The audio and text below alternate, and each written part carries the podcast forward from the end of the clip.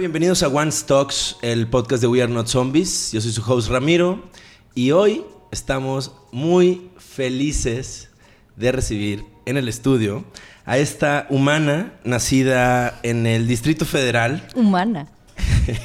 actriz, productora, estudiante de ballet clásico, canto, música, apreciación cinematográfica, directora, actriz de más de 50 películas, actriz de teatro, de televisión, estudiante de guion del Centro de Capacitación Cinematográfica, activista, flexitariana, maestra de actuación. ¿Qué es flexitariana? ¿Qué es flexitariana? Giovanna Zacarías. ¿Qué es flexitariana? Humana, ¿eh? Así, faltó que me dijeran un gremlin. ¿Qué es flexitariana? Que comes de todo. a ah, veces dejas, dejas la carne. Yo soy vergana. Yo soy vergana, sí. Explícame, por favor. Pues soy vergana, no soy vegana, soy vergana, pero pues hay que lo entiendan como quieran.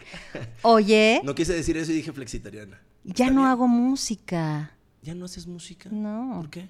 Pues esos eran mis años mozos, tu semblanza es vieja. La semblanza que recibí fue vieja. Pinche vieja que te mandó eso. Yo ya voy a quitarla de la música. Cantar todavía en el baño. Oye, no, aparte te iba a decir, ¿cantaste o vas a cantar en uno de los proyectos más nuevos que estás trabajando? No, canté en Sonora. Y en algo más. Voy a cantar en Acabas de cantar en algo más, ¿no? Bueno, mañana voy a hacer una audición donde voy a cantar Las Simples Cosas. Ok. De Chabela Vargas. A ver. A ver si aguanto no llorar cuando la cante. ¿Podemos escuchar un poquito? No, gracias, no. Por favor. No, no. Como, como preparación para el casting. No, hombre, no. Ya hasta empecé a sudar, güey, así. no, espérate, no, dame chance. Eh, lo de Sonora, ¿qué cantaste en Sonora? Lágrimas negras. Lágrimas negras porque es una, una canción fetiche de Alejandro Springal, siempre la pone en todas sus películas y me hizo que la cantara en el auto. Estuvo bonita esa parte de, o sea, de la parte de ensayar para cantarla en la película, ¿no? O sea, me gustó hacer esa película porque cantaba, tenía escenas de acción, tenía que llorar, me tenía que enojar, me tenía que todo, tenía que besuquear a alguien, todo me pasaba. ¿Dónde filmaste Sonora? En la reserva de la biosfera en el gran desierto de Altar. Una cosa titánica, ¿no? Pues sí, porque era una película que necesitaba 50 millones de pesos o más. No alcanzamos esa lana. Era una película que necesitaba 12 semanas de rodaje y solo tuvimos 7. Wow. Entonces sí era como un poco frustrante querer hacer una película de esa envergadura y, y, pues llegar al resultado que llegamos, ¿no? Que me parece muy bonito el resultado porque a mí me gusta la película pero sí me hubiera gustado tener las 12 semanas. Pero we are not Hollywood. We are not Hollywood. ¿Qué tal, ¿Qué tal se porta en un esfuerzo como ese? Es toda una familia, ¿no? Es todo un esfuerzo colectivo el, llevar a cabo la misión bajo la batuta del, director y demás. Todo el mundo quería sacar fotos de la película porque, además de todos los paisajes increíbles de la Reserva de la Biosfera, que es un lugar que la verdad yo nunca hubiera ido si no hubiera sido por la película. O sea, no, no, no se me hubiera ocurrido Y mm, hay una escena muy bonita donde está una duna y como no podíamos pisar las dunas porque se marcaban y entonces como las borrábamos, todo el mundo tenía que ir por el mismo caminito llevando el equipo, los actores, la comida y entonces solo manchar esa misma línea de duna, ¿no? Y nunca tocar el set y una serie de cosas como eh, en la reserva de la biosfera nunca ha sido pisada durante siglos eh, por el hombre, y entonces esas cosas estaban totalmente como bardeadas y te decían, estos son los caminitos por los que puedes ir, por los que va a ir el carro, y por, pero todo lo demás no puedes tocarlo, es intocable. Entonces, todo lo que tú vas a tocar, que hay que, porque hay una parte turística y otra que no, hay que borrarlo y así. Entonces era una cosa, eh, es, fue una experiencia de vida, creo que es o sea, el zorro era difícil porque tenía otras implicaciones. Cada película tiene una cosa distinta y difícil. Pero Sonora sí era una película que por...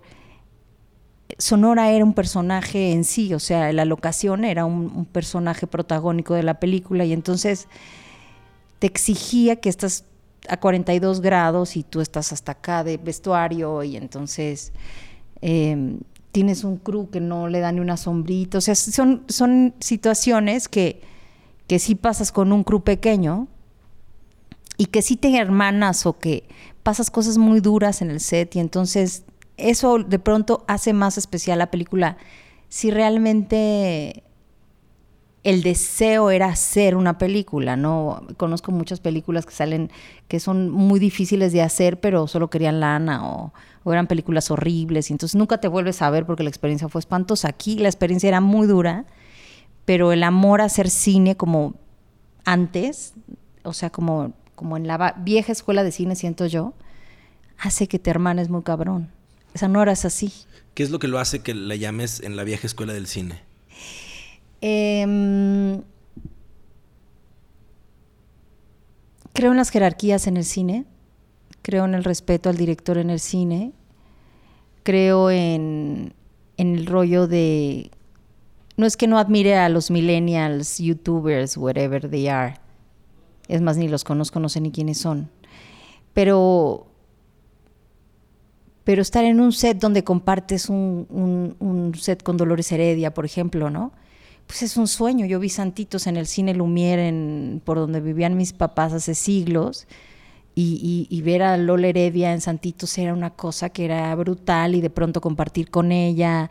O sea, como saber bien eh, el trabajo de los demás y admirar el trabajo de los demás y como con un como con un rollo de respeto y admiración de, realmente como de todo el club, saber con quién estás, o sea, yo siento que a veces la gente llega a trabajar y no sabe ni con quién están, ni qué han hecho, ni...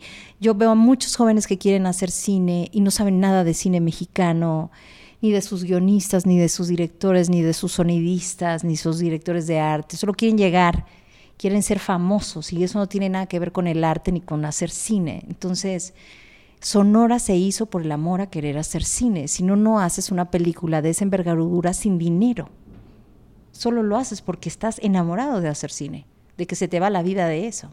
Si no, no haces una película así. Y terminas todavía más profundamente enamorado, ¿no? No, bueno, cuando veo la película, yo veo la película y la amo, ¿no? O sea, hay películas que te marcan de la infancia de Carlos Carrera, es una película que cada que la veo no puedo evitar llorar, ¿no? O sea, es, es imposible que no llore, igual que con Escrito en el cuerpo de la noche, Jaime Humberto Hermosillo fue mi primera película que me, que me regaló y me descubrió Manuel Tail, que le estoy muy agradecida, le voy a estar agradecida toda mi vida. Pero veo escrito en el cuerpo de la noche la gente que sale en esa película porque era un homenaje de Jaime Humberto Hermosillo hacia su madre, hacia su juventud cuando quería ser cineasta pero pone dentro de la sala de cine a Javier de la Colina, a Emilio Carballido, a como mucha gente importante de la época, de amigos muy cercanos y queridos, como público viendo la misma película. Y, y, también en esa película hay parte de mi vida porque hay gente sentada en las butacas de la que yo en ese momento estaba enamorada y era mi primera película y todo tiene un significado mayor, entonces, y era una bebé. Entonces yo veo la película y no puedo parar de llorar tremendos. Es una cosa de una nostalgia que eso sí te deja el cine. Genera un archivo viviente. O sea, te deja un registro para toda la vida. Y entonces ya me veo yo de viejita como en Cinema Paradiso, en la sala de cine, güey.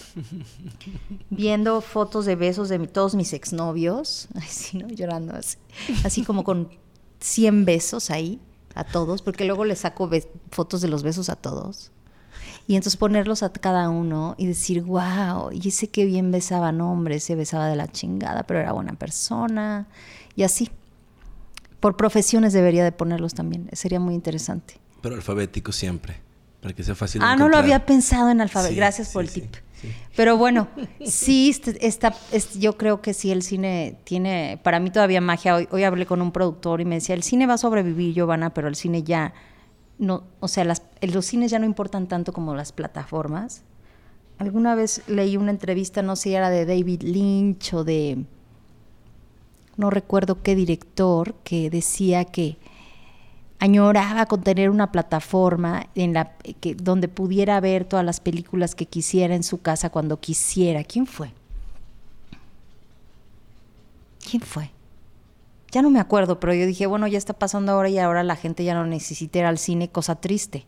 Totalmente. Las plataformas son una buena manera de llegar a todo el mundo pero el ritual del cine y eso de que el cine, ya la taquilla no vende, y eso es muy, está muy triste, ¿no? Es que a mí me gusta lo viejito como esto. Oye, ahorita que dices lo viejito y que mencionaste Escrito en el Cuerpo de la Noche, uno de mis directores favoritos, Jaime Humberto Hermosillo, y Manuel Tail, adorado invitado de hecho del podcast. Eh, platícame cómo llegaste, platícame cómo fue filmar tu primera película, llegar al casting. Por terca. Mira, cuando yo estaba en la escuela de Ludwig Margules, en el Foro Teatro Contemporáneo, desde antes de entrar ahí yo sabía que yo quería ser actriz de cine, pero mis papás decían que eso no era una carrera, ¿no? Entonces, me, inclusive en el Colegio Madrid donde estudié, te hacen un examen para ponerte en el área que te corresponde y a mí me correspondía económico, o sea, me correspondía área 6, que era la que sí tenía el Madrid área 6, pero me decían, no, pero mira, todo te sale área 6, pero yo creo que si quieres comer, tienes que irte económico-administrativas, que es tu segunda opción. Y yo decía, híjole, qué pinche, ¿no? Y entonces no le hice caso a los del Madrid, me metí en área 6 y quería ser actriz, pero pero pues en mi casa no, y luego yo era pésima alumna, reprobaba todo, todo lo reprobaba. Y entonces yo decía, ¿qué iba a ser de mi vida? Estoy frita. Y dije, bueno, voy a hacer los exámenes de la escuela de cine, porque primero hice, hice examen al CCC y al CUEC, porque por el cine, ¿no? Y luego dije, bueno, pues en lo que sale el CCC y el CUEC voy a hacer exámenes en las escuelas de actuación y en todas me recibieron. Y entonces ya cuando venían otra vez los exámenes del CCC y el CUEC y decían, no mamá, me la estoy pasando tan bomba que, que me voy a quedar en la escuela de teatro. Hice el examen en el CUT y me recibieron y luego me corrieron por llegar cinco minutos tarde. Yo era de la generación de, de Humberto Busto, Mariana Gajá y Yuriria del Valle. Y luego me corrieron y me fui con Ludwig y me hizo el examen David Holguín, el director de teatro y dramaturgo David Holguín. Y entonces, pues me quedé ahí, me la pasé, creo que es la etapa más divertida y más bonita de mi vida, porque hacía tanta locura y luego me emancipé sexualmente porque en mi casa me decían que yo no podía tener sexo con nadie hasta que no me casara y ser niña bien, ¿no? Claro. Y entonces yo desobedecí, me metí a la escuela de actuación, perdí la virginidad. Este, Digo, sí. La vida loca. Digo, nunca me drogué, nunca nada, pero pues viva el sexo libre, el Ni power. tampoco fumaba marihuana. Ni tampoco fumaba marihuana. Y entonces, como no me drogaba, todo el mundo me excluía en la escuela. Decían, ay, no, no invites a Giovanna porque ella no se droga, güey. Ni fuma marihuana. Ni fuma mota, ni nada, güey. No bebe come sano, al ballet, es aburrida, güey, ¿no? Orgías tampoco podemos hacer con ella, entonces tampoco le invites porque solo ha cogido con una persona en su vida, entonces pues no la podemos invitar a la orgía, entonces tampoco. Y entonces pues así era un ente muy solitario en la escuela. Pero me la pasaba bomba, porque yo estaba haciendo muchas cosas que me gustaban. ¿En qué momento, o sea, supiste, quiero actuar? ¿Te gustaba el cine? Ok, pero ¿a quién viste? Desde los tres años lo sabía a Dolores del Río, abandonada. O sea, pues sí, pueblerina. Bueno, no pueblerina es este Columba Domínguez, no. Vi esta película de Pedro Armendáriz con Dolores del Río, sí, Las Abandonadas. Y pues, güey, esta película también de María Félix con Pedro Armendáriz también. La de la soldadera que va detrás de ella, ¿cómo se llama? De él, enamorada. Es que crecí viendo esa parte del cine y, y todo eran las películas que ponían en la tele. Claro. Y entonces la levantada de la ceja de la doña, la levantada de la ceja de ese, todos levantaban la ceja, fíjate bien. Dolores levantaba la ceja, Armendaris levantaba la ceja, la doña levantaba la ceja, o sea, te querías hacer el muy acá y había que levantar la ceja, y entonces yo y nunca he podido levantar, no, no sé levantar la pinche ceja, ninguna de las dos, güey, ¿no? a ver. No, ninguna. Ninguna. bueno, decía, bueno, a ver cómo le voy a hacer pero me gustaba mucho ese rollo del cine. No quería ser actriz de telenovelas. No me interesaba, yo quería estar en una pantalla grande. Me parecía como la élite de la actuación, aunque ahora he cambiado, todo cambia. Y veo el teatro y me parece admirable lo que hacen los actores de teatro. Son unos maestrazos, o sea, sí. Ya no hago teatro. ¿Por qué? Pues porque así como dicen que el cine es, un, es sectario, el teatro es más sectario aún, porque mira, en el cine yo no conocía a nadie. Jaime Humberto Hermosillo me hizo una audición y me quedé con el papel. ¿No? Eso es democracia. Pero en el teatro, si no tienes un amigui, o eres del grupo selecto de no sé quién, o tienes la fortuna que Sutano te escoja su, por su dedo divino, así, hay no de audiciones, tú trabajas con tus amigos. Un poco también en el cine. No. ¿Para nada? A ver, yo acabo de hacer dos Y series. no, no, hablo de en la actualidad, ¿eh? no, ¿No? no. Sigue siendo súper abierto. Yo creo que sí, claro, si no, no habría tanta gente nueva. Ok. Es tan abierto que existe Yalitza Aparicio. La sacaron de una comunidad rural en, en Oaxaca y ni siquiera es actriz, es algo hiperabierto. Pero ese es un caso muy puntual en el que es un proyecto pensado y creado para atender a esta, para empezar una de estas Es cosas. muy de no- abierto, no el, actriz, es, no mu- el cine es muy abierto. Si tú lo haces, o sea, si realmente un director y un productor quieren una película y quieren el mejor actor que pudieran tener para la película, hacen un casting y lo encuentran. Ah, también hay películas donde dicen quiero a Eugenio Derbez. Y entonces le hablan a Eugenio porque para ellos Eugenio significa una taquilla, un boleto vendido, un- ¿no? Claro. Pero no, pero el cine es más democrático, pues es como todo, el teatro no, no hacen audiciones, ¿dónde? Igual en Broadway, aquí un poco en la comedia musical, pero no, no. Dices que por terca te quedaste. Fuiste a hacer casting con Manuel. Fui a hacer casting con Manuel, pero yo antes de ir a, con, con Manuel un día me dijo que fuera a llevar sus mis fotos. Yo todavía me acuerdo de una cosa que le dije que me decía, ¿de qué color tienes los ojos? Y yo como no le quería decir cafés igual que todo mundo, le dije color maple, güey. Para hacerme la interesante, güey. Ter- terrible. Pero bueno, me dijo, ven a mi, a mi lugar y deja las fotos. Y me acuerdo que ese día nadie me abrió. Y- y estaba lloviendo a cántaros. Me hice sopa. Me metí al edificio, nadie me abrió, entonces las dejé abajo de la puerta. Me acuerdo que en ese momento se imprimían y le ponías el currículum atrás y todo, hacía todo ese, ese mamotreto. Y lo envolví en una bolsa de plástico y lo dejé abajo de la puerta, o sea, en una bolsa de plástico para que no se mojara en lo que llegaba al el edificio, ¿verdad? Luego me quedé encerrada en el edificio y hasta que alguien me abrió. O sea, yo sí le sufrí. A Claudia Becker le rogué cinco años de mi vida para que me diera un casting. Oye, a ver, pero espérame. Luego, ok, te fuiste del edificio y luego de- te habló Manuel. Y luego me habló Manuel. Y la verdad es que era una época en que como yo quería, yo estaba en la escuela de Margules, hablaba al CCC, ni siquiera hablaba, güey, me paraba en el CCC y en el CUEC y veía qué tesis se iban a hacer o cortos. Y yo le decía, oye, sé que vas a hacer una tesis, pero este, yo quiero actuar. Y me decía, no, es que no me sirves. Pero puedes hacerme la el casting del corto. Y yo decía, sí. O sea, con tal de entrar y conocer a la gente, decía que sí a todo. Así Ah. conocí a Paula Astorga, ¿Quién es Paula Astorga? la que fue directora de la Cineteca Nacional. Din- Dinos también quién es Margules, para los que no saben. Margules era un polaco que llegó aquí huyendo del holocausto, Premio Nacional de Arte, eh, una vaca sagrada con Mendoza y Luis de Tavira, según lo que me tocó a mí, y fue un maestro que generó como, como el grueso de los actores que ahorita serían los actores de culto o la gente más importante de pues la escena artística teatral y cinematográfica, porque él también fue maestro del CCC. Y era un tipo brillante y él generó una escuela de cine donde ahora, pues ahora es que es muy raro, pero cuando entré al CCC hablaban de ciertos maestros, incluyendo de Margules, que ya, ya había fallecido, y era muy fuerte darte cuenta que tú habías estudiado con el referente de los que eran alumnos en ese momento.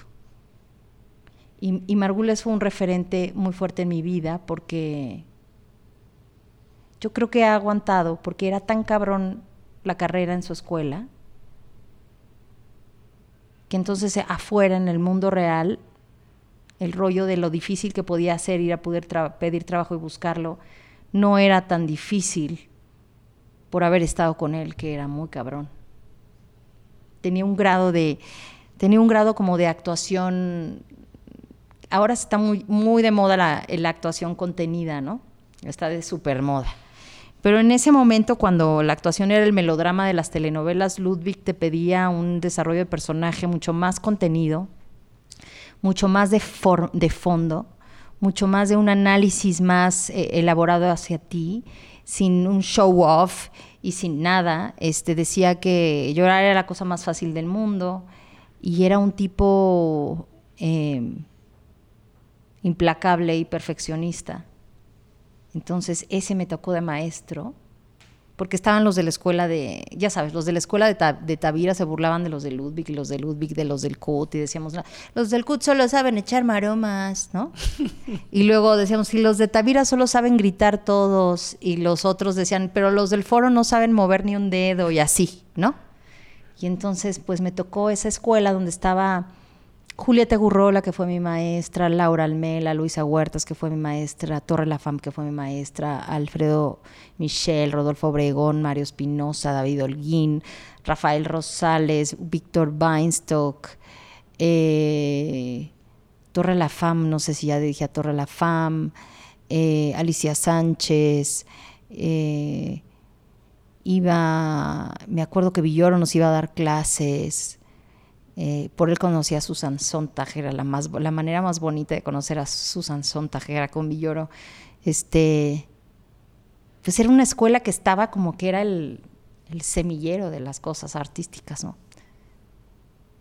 Y tenía Ludwig una cosa que me gusta mucho y que ahora le agradezco es, era tan contenido su manera de actuación que para el cine servía perfectamente.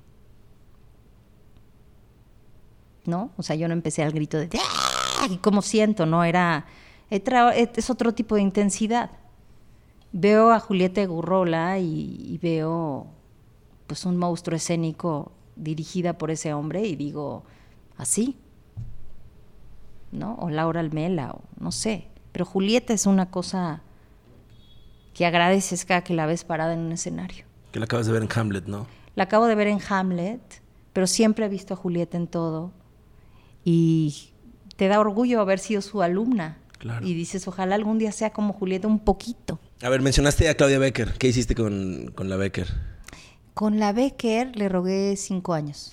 O sea, cinco años. Ella tenía un departamento enfrente de su castinera, en González de Cosío. Y yo iba cada año a pedir que me dejara hacer un casting, porque en ese momento todo lo concentraba Claudia, no, no habían muchos directores de casting, desde Lonca Becker, imagínate, desde la época de oro del cine mexicano, estaba cabrón. Entonces iba, no me daban nada, nadie me llamaba, pero recuerdo que un día ella salió de viaje, no sé qué pasó, y trajeron una película norteamericana para hacer casting que se llama Puerto Vallarta Squeeze. En ese momento solo habían sido protagonistas de películas gringas Salma Hayek, Elpidia Carrillo, eh, muy poquitas, Katy Jurado y así. Y Alejandro Reza estaba con Claudia y me acuerdo que él llamó a todos, ¿no? Porque democrático Ale dijo, yo le llamo a todos. Todavía existía el VHS, imagínate, llevaba mi demo en VHS. Y entonces, uy, estoy develando mi edad, hasta muy cabrón. Y entonces eh, me llamó Ale, hice el casting y luego me hablaron para un callback y, y pues de que sentías que te podías quedar, era una cosa rara. Me acuerdo. ¿Cómo sentías? ¿Cómo sabías? ¿Cómo sentías eso? No sé, sentía que, que era mío, que había algo emocional que era mío con ese rollo, pero luego resulta que luego hay dedazos y se lo pueden dar a alguien. Y, y, no sé, fui la primera en hacer el casting y me dijeron, me habló Sandra Becker, me acuerdo, me dijo, no lo podemos creer, pero pues ya te quedaste con el papel. Imagínate, es un protagónico con Harvey Keitel y Scott Glenn, Chavita. En ese momento yo vivía en una azotea, no dormía en el colchón de un muerto que me habían regalado.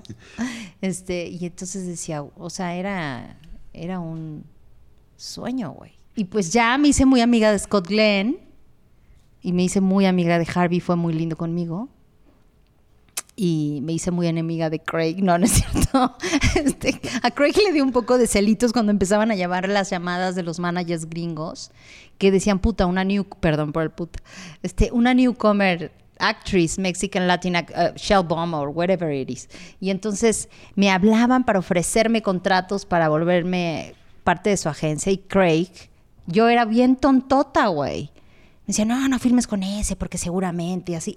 El chiste es que yo no sé qué me envolvió que yo no firmé con nadie. ¿Cómo crees? Tontísima. Era bien. to- o sea, es que.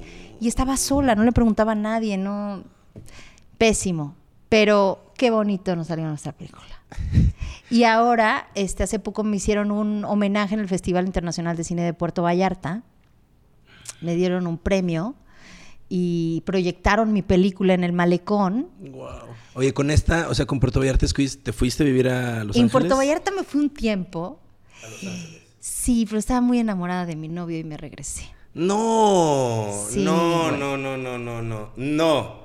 Sí. No lo puedo creer. Ya tenía un manager, me había mandado Arthur a, a UTA y luego me mandó a CAA, pero yo estaba enamorada de mi novio. ¿Qué te dirías ahorita a ti misma en ese momento? Porque alguien más lo escuche, ¿sabes? No sé, no sé qué me diría a mí en ese momento. Chavos, nunca dejen de hacer lo que quieren hacer porque se enamoren de alguien. Point. Salud por eso. Muy bien. si el otro no puede acompañarlos, pues ni pedo, pero ustedes se van. Exacto. ¿Cuándo te volviste a ir a Hollywood? Me volví a ir a Hollywood en el 2006, me gané una beca para estudiar allá. Y estuve esa temporada allá y luego me volví a ir en el 2011 para hacer una película con Sharon Stone. De ahí nos hicimos amigas, la y yo, Border Run. Border Run, que dirigía Gabriela Tagliavini. Y también salía Billy Zane. Y el Billy- mismísimo fantasma. El Billy Zane divino. Y este. Y. Y luego, después de eso, alguien me recomendó para otra película que se llamaba ah, um, Salvation. Como que alguien había sabido de mí por, de esa peli, de que estaba bien en esa peli, y entonces me invitaron a Salvation. Y luego el mismo productor de Salvation le dijo a Jesse Holland y a Andy Meaton, otros chavos que hacen películas de terror, que me llamaran para hacer película de terror. Y entonces salía de una, de una medium entre los vivos y los muertos. Y creo que eso es lo último que he hecho, porque luego me fui a vivir a Los Ángeles como un añito, en el 2014. ¿Qué tal? Me encanta Los Ángeles, o sea, la gente va a Los Ángeles y sí les pasa lo que a mí me pasaba al principio, que decía, qué lugar tan horrible, eh, no tiene vida, no, o sea, si tú rascas dentro de Los Ángeles es muy padre, claro que Los Ángeles tiene sus reglas y su mercado y su cosa nefasta, pero es el lugar de los sueños, ¿no? La La Land, o sea, The Dreams Come True, si le pegas, ¿no? Pero la verdad es que no puedo pagar la vida de 20 pesos el dólar. Si no, ya estaría ahí. Platícame de Martin Campbell. Hiciste La Máscara del Zorro 2 con Antonio Banderas, a un grado de distancia de Almodóvar, con Martin Campbell. Ay, que Antonio me presentó al Almodóvar. ¿Cómo? Platícame eso, por favor. Estaba en eh, estaba viviendo en el 2014 en Los Ángeles y entonces me dijeron, va a haber un Q&A de Antonio hablando de la piel que habito, no me acuerdo qué película era. Sí, sí, sí. Y entonces fui, voy a la tiendita a comprarme algo de beber. Y en eso pasa Antonio y le digo, ¿qué pedo pinche gachupín? y se voltea y me dice, Giovanna, porque Antonio siempre es así. Y le decía, Pedro, Pedro, te quiero presentar a Giovanna, una amiga con la que hice el zorro. ¿Te acuerdas del zorro 2? Ella estaba conmigo. Este, te, lo- te- te la quiero presentar. Y entonces Pedro, muy amable, decía, era como ver a Santa Claus. Era una cosa, güey. Bueno, yo, a mí no me trajo nada Santa Claus, pero bueno, era como ver a, a Melchor Gaspar iba a saltar y saber que, que ahí lo tuviste cerquita, que les pudiste pedir el elefante o algo. Entonces. O mínimo como- un casting. no Deja sé, elefante. o güey, sea. Cuando me presenté Pedro y besé a Pedro y todo, y casi me da algo. Oye, bueno, a ver, dime de Martin Campbell. Como quiera, quiero saber cómo es trabajar con un director de ese, de ese tipo. Amo a Martin Campbell, espero que, pues, no sé, que nos dure mucho tiempo, pero todo era... You bloody bastard, son of a bitch, no sé qué, ¡Cut! Y luego ya que hacía todo y decía todo eso, se empezaba a cagar de la risa. Era adorable, Martin. Y nada más para poner en, en contexto, Martin Campbell ha dirigido La Máscara del Zorro, Sí. Golden Eye de James Bond, Yes. La Leyenda del Zorro, que es donde estuviste tú, Sí. Casino Royale de James Bond. Edge of Darkness de Mel Gibson y sí, Así, un chingón, mi querido Martin. qué chingón. Adoraba, adoraba a Martín. Eh, has trabajado con muchos directores, Jaime Humberto Hermosillo, Alejandro González Iñárritu. A mí me tocó el suceso Amores Perros, ¿no? No como a Vanessa Bauchi y a los que estuvieron en la peli, pero me tocó el videoclip con él. Y videoclip que era la canción de Café Tacuba. La, la canción de Café Tacuba actuada con los Tacubas. Es un video hermoso en plano secuencia donde dirigía Iñárritu. Fue de los pocos que dirigió, pero otro los dirigió Oliver Castro.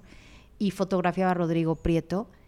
Y era muy padre porque ahí veías la pasión y los huevos y la dedicación y la visión del negro es brutal, ¿no?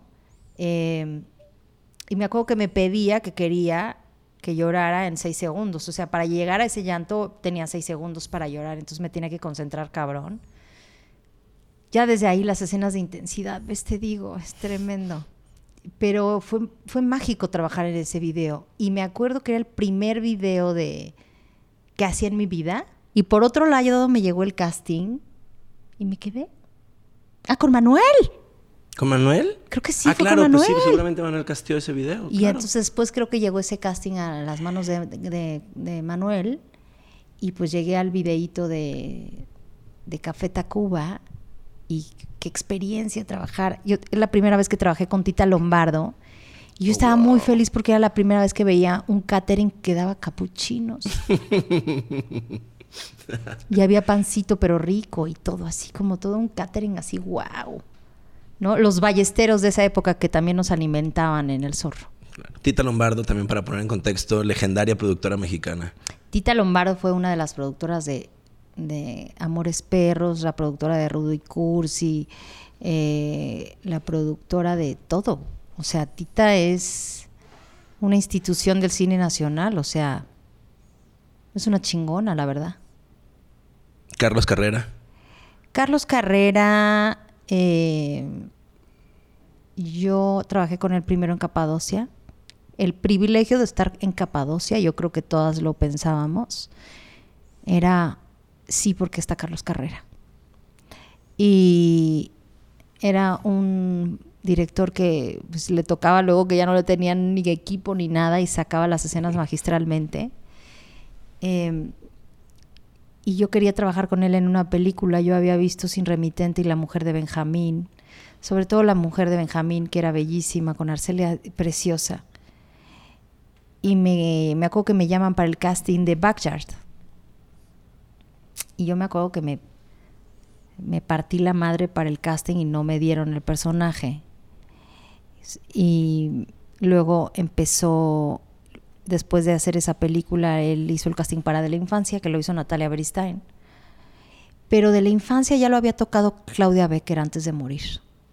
Y me acuerdo que Claudia me había hablado de ese proyecto antes de morir y me decía, Carlos Carrera me acaba de traer un, un proyecto precioso que creo que tienes que hacer tú y Damián Alcázar. Nadie más lo puede hacer. Y yo decía, qué divina Claudia, o sea, que lo viera desde ese momento, ¿me entiendes?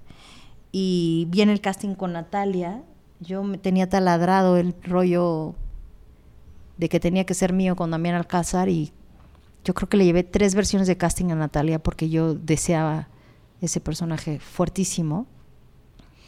Y luego me habla Carlos, me cita en su oficina para darme el guion y pues lo que me dijera le iba a decir que sí, o sea. Y me dijo, ¿y qué pasa si tienes un desnudo en la película? O sea, ya me dijiste que sí y no has leído en el guion. Le dije, pues no me importa, eres Carlos Carrera.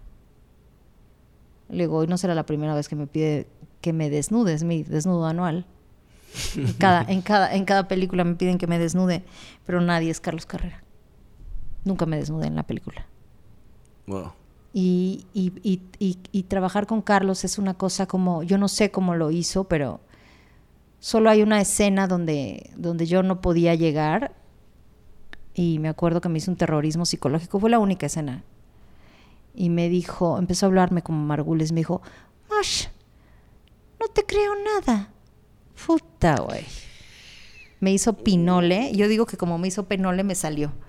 Entonces, pero la verdad es que era un, era un personaje que, que, que habla de violencia intrafamiliar, de violencia de género, una mujer golpeada, con hijos, este, muy pobre, el, el marido con amante metido en el alcohol y en las drogas. Y era una película muy, muy fuerte para la época, ahorita ya no lo es.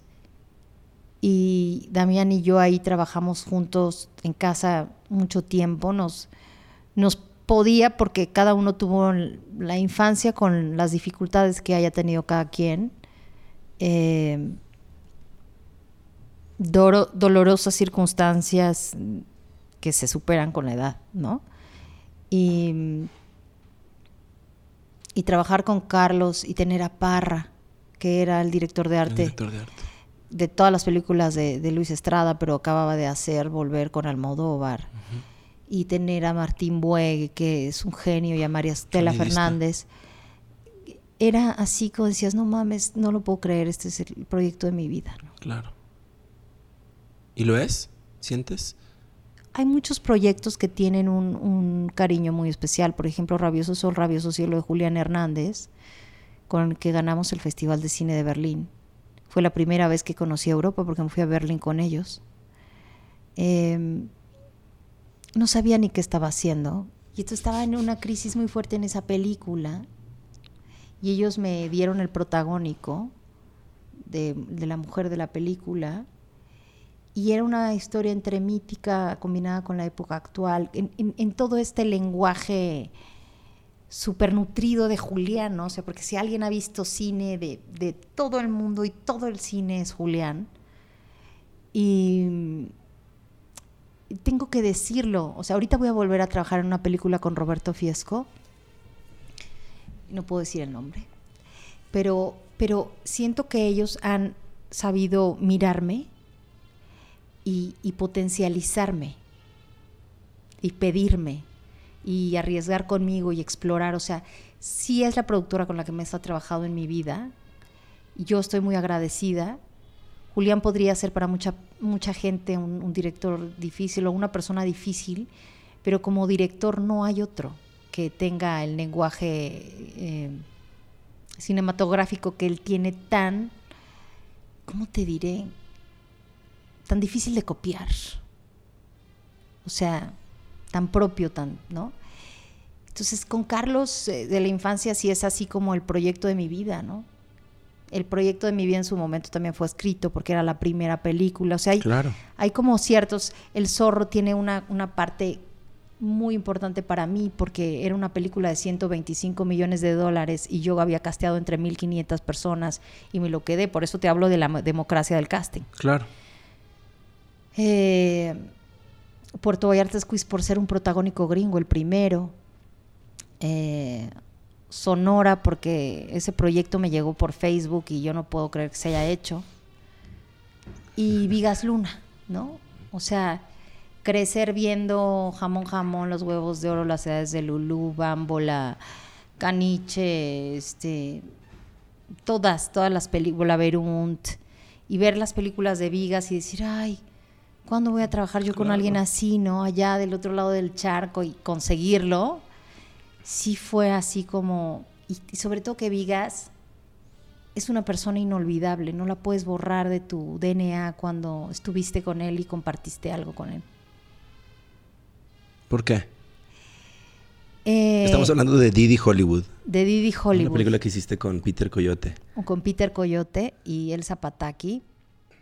Este, yo, en ese festival de Berlín por el que fui por Rabioso Sol, nos llevaron a una cena o una invitación a la, embajada mexicana y ahí estaba el, director del Festival de Cine de Valladolid de la Seminci, Javier Angulo. Y empezamos a platicar. Y entonces, este, no sé por qué, mirándome, me dice, ahorita que te estoy viendo, pienso que, que estarías muy bien para la película de Vigas Luna, que es de mujeres latinas que van a conseguir el éxito a Hollywood. Me dijo, y Hollywood está lleno de mexicanas. Me dijo, yo creo que le encantaría a Viga si te conociera. Entonces, otra vez se me metió eso en la cabeza. Y en unas vacaciones que nos dieron en el SSC, me pagué mi boleto de avión con mi tarjeta de crédito y me fui a España a buscar a Vigas Luna. ¿Qué? ¿Y luego? Conseguí una cita con la directora de casting eh, con Consol y, y me acuerdo que me dijo, pues es que tu tráiler, tu reel es de cosas muy, muy pesadas, muy densas, personajes muy dramáticos, muy, y necesitamos que este personaje sea la alegría del huerto, como le dicen allá, ¿no? Yo dije, ni vale, no me importa, me voy a llevar una rola de Celia Cruz, se la voy a bailar, le voy a moverle el ombligo. Este, era un casting en inglés de tres hojas.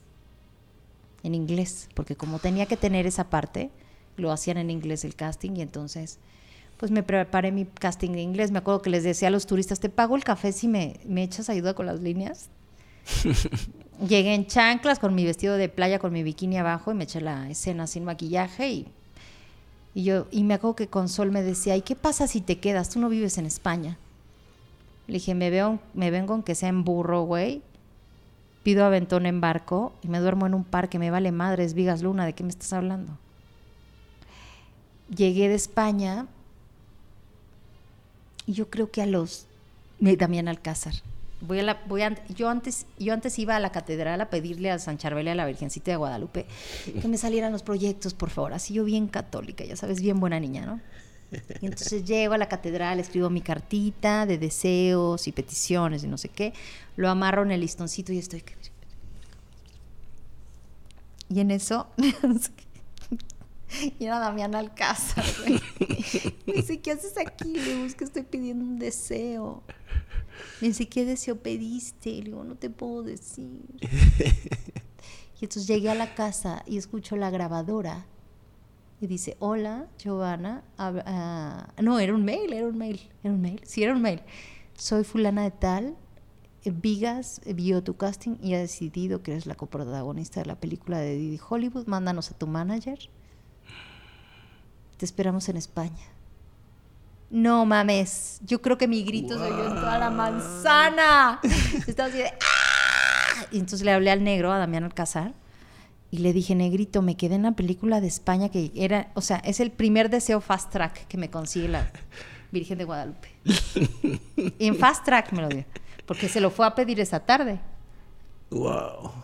Y así me quedé con la película, me, fue con, me fui con el gordo y, y él todo él, o sea, él hacía vino, hacía su comida, hacía cabaret, hacía cine, hacía arte, instalación, hacía muebles, este, era un cachondo, adoraba a las mujeres, este, todo, me dejaba ser y no me juzgaba y era lindo y me acuerdo que una vez llegué de llamado y en eso encontré en mi cuarto una carta y un panetone. Eh, ¿Has comido los panetones de Torreblanca? Un panetone se hace cuenta como un muffin gigante, así gigante, así, ¿no?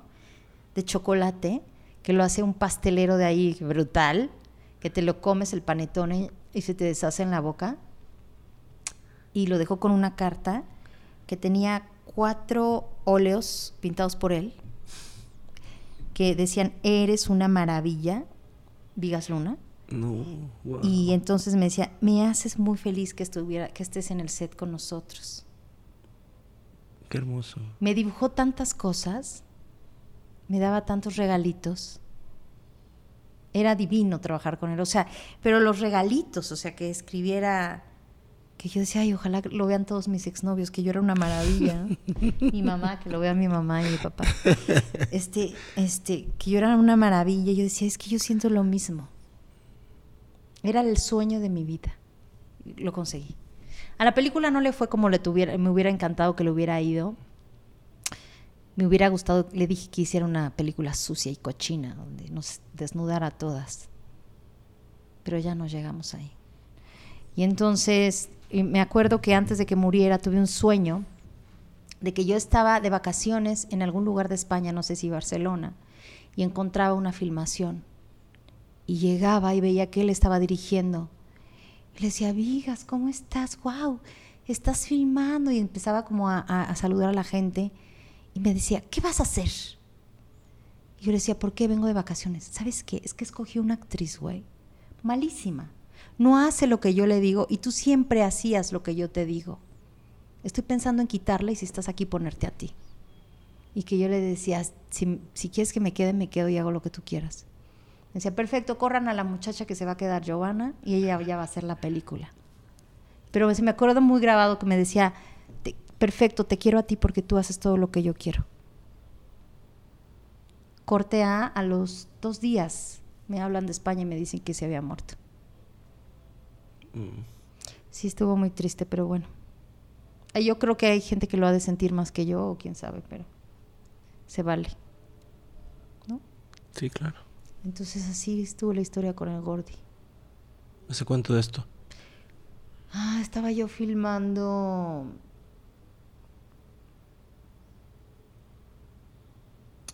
estaba yo filmando Familia Gang. Podría haber sido el 2013, creo.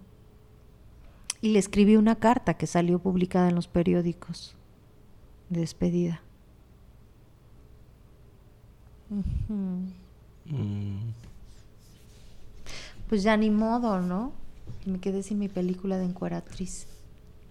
Oye, ahorita mencionamos a, Julián Hernández y Roberto Fiasco, que son una de las duplas, y no es que la dupla más prolífera del cine mexicano, ¿no? O sea, impresionantes, son unos monstruos, hacen grandes películas, maravillosos cortometrajes. en este sitio. En este sitio, oye, sí es cierto. Hice.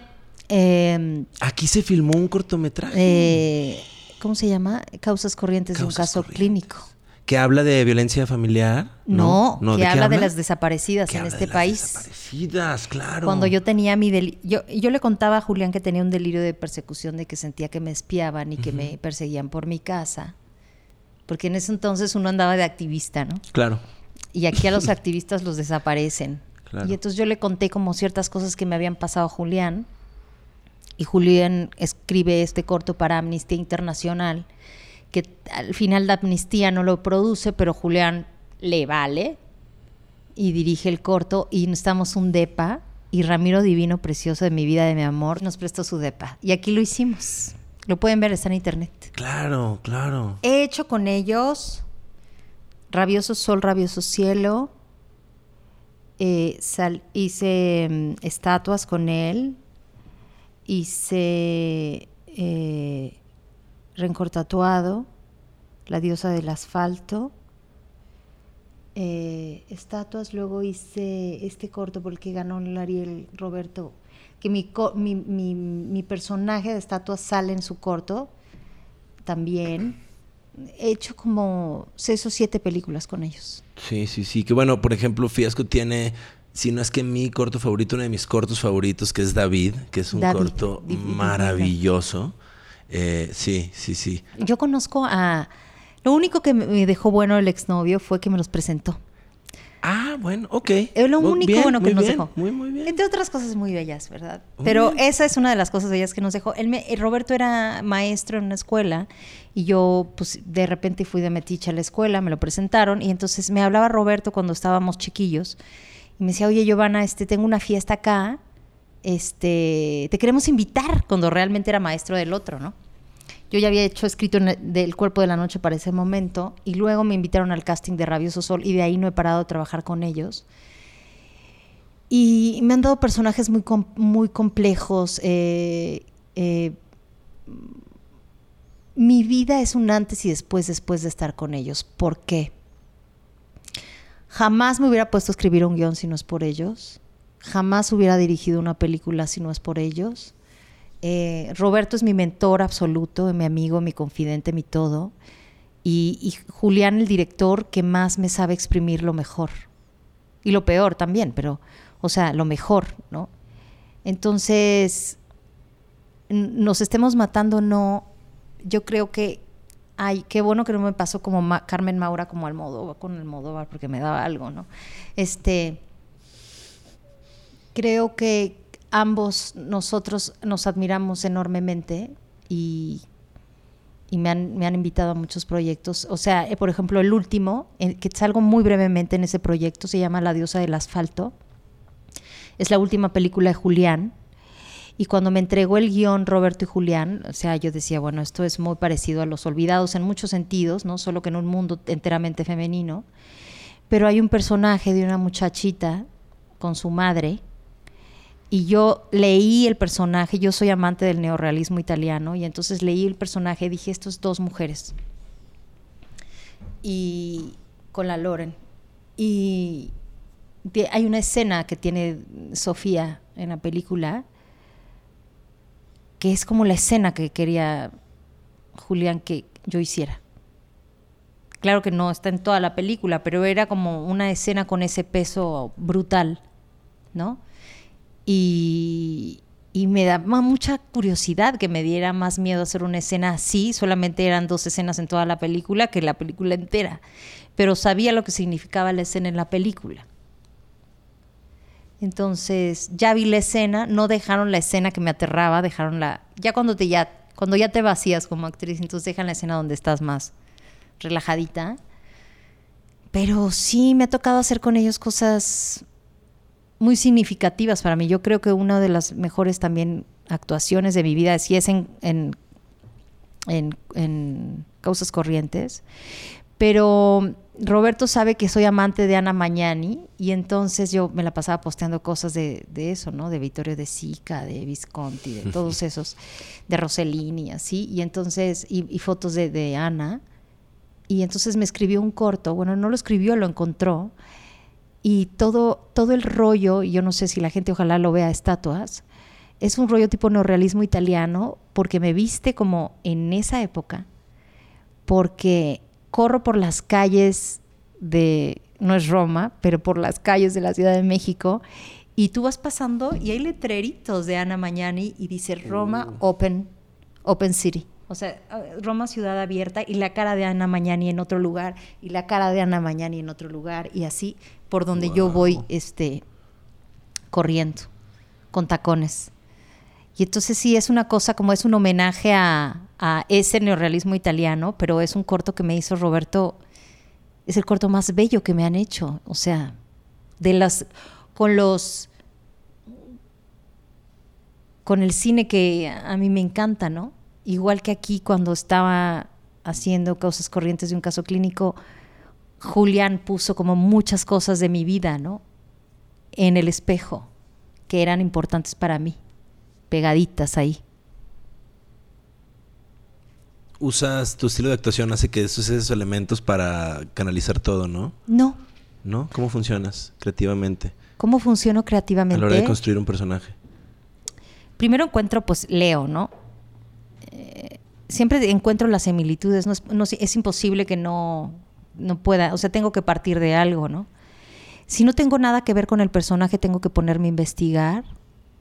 Busco muchas referencias cinematográficas como para decir, ay, esto me recuerda a tal cosa. Por ejemplo, ahorita hice un casting para, para Inglaterra y dije, ay, perdón, lo siento, pero esto me suena al Señor de los Anillos y me puse a ver a Kate Blanchett, ¿no? O sea, como cuando hice Border Run, me la pasé viendo El silencio de los inocentes y esta película de los hermanos Cohen con Javier Bardem, No hay lugar para los cobardes, o cómo se llama. No Country for Old Men, sí, sí. No Country for Old Men. Entonces me pongo a ver como referencias de películas y luego es un dejo como de estar leyendo el guion, pero de estarme escuchando. Hay muchas maneras de decir el mismo texto, muchísimas. ¿no? Y que pueden cambiar de género conforme lo vayas diciendo, ¿no? Y entonces luego trato de encontrarle el puntito, si es muy chiquito el puntito, no siempre tengo ese, eh, esa oportunidad, porque si es tele va más rápido, pero si es cine, pues puedes construirlo de una mejor manera. Siempre trato que físicamente no tiene. Yo soy una fresa recalcitrante asquerosa. Usualmente no me dan fresas recalcitrantes asquerosas. Este, no me dan ese tipo de personajes. Me dan personajes más em, más de una, de una condición humilde, mujeres este, en la calle que sufren cosas muy fuertes y no, hablan fresas como yo. Entonces, y voy como viendo también qué tono le voy a poner, o si, si lo voy a hacer neutral, o si le voy a poner barrio, o si le pongo sonorense, o y porque como que voy. Y luego lo que sucede es que va cayendo poco a poco el personaje. O sea, entre más lees una escena, o sea, una escena te da como, un, como una información. Si tienes toda la parte del guion, Cuando es un casting te dan una información y de ahí, sobre todo en las acotaciones, viene todo en realidad. De qué sería ese personaje. Pero cuando ya tienes todo el guion y lees varias veces la escena, puede ser que no solo tenga una lectura, sino tenga muchos tipos de lecturas. Por eso hacer, hacer un casting es un volado porque tú tienes que apostar para ver si llegaste a la visión que tenía el director en la cabeza, no solo físicamente, si lo quieren físicamente, pues como lo hagas, ¿no? Pero si realmente ven que la persona o que el, que el actor buscó. Y ahorita, por ejemplo, en este casting para Inglaterra en inglés, conforme iba leyendo y pasando y pasando y pasando más el texto, me iba dando cuenta de muchas cosas que no te das cuenta en la primera lectura, sino como en la pasada número 25. Entonces voy preparando así y eh, caso clínico fue muy difícil para mí porque venía ahí una, una obra de teatro griega. Eh, ya no me acuerdo cuál era, era Medea, no. Agamenón, Clitemnestra. Ya no me acuerdo. El chiste es que entonces cada uno tiene su complejidad, ¿no? Ya hay otros que sí ves y cuando te los ofrecen que no tienen complejidad dices, ¿te cae que me estás ofreciendo esta mamada? ¿Qué es lo que va haciendo un personaje complejo? ¿Qué es lo que Es que puede ser puede ser una escena, ¿no? Pero por ejemplo, en La diosa del asfalto es una madre a la que le matan a la hija, ¿no? ¿Cuál es el contexto de la madre? ¿Cómo, cómo llega esa muchacha a ese río? Y descuartizada y con los calzones abajo y ¿Y, cómo es posible que llegara la niña a ese lugar si tenía una madre? ¿Por qué la madre no vio qué le podía pasar a la hija? ¿Por qué no la leyó? ¿Por qué no quiso creer? ¿Por qué no escuchó a la hija? ¿Por qué? O sea, empiezas a hacerte una serie de preguntas. Todo son muchas preguntas, ¿no? Que te empiezas a hacer. Que, que, que yo las tengo todo el, todo el tiempo en la vida, me estoy preguntando cosas. Es lo mismo, es el personaje, ¿no? Entonces, eh, para llegar a una situación así tan extrema, pues hay mucha carnita de donde cortar. Claro, si te dan una escena donde solamente vas a cortar un pastel o en On the Road, donde solo te vas a coger al güey, pues ahí no hay nada. O sea, On the Road es la experiencia de trabajar con Walter Sales. Claro. ¿No? Pero la diosa del asfalto es, eh, es realmente construir una madre totalmente ajena a su hija y todo, aunque, y aunque yo no sea madre, pues, ¿qué será? ¿Qué será perder un hijo? O sea, no me puedo imaginar eso. Ha de ser la cosa más dolorosa del mundo, no debe de haber ni explicación. Todas esas cosas te lo empiezas a, a, cuestionar y, yo soy muy preguntona, le pregunto a la gente y pregunto a la gente cosas. Todo el tiempo estoy preguntando. O sea, algo que me encanta es preguntar que la gente luego se saca de onda, pero luego no saben que a lo mejor es porque quieres escribir algo o por lo que sea, ¿no? O sea, todo, todo suma.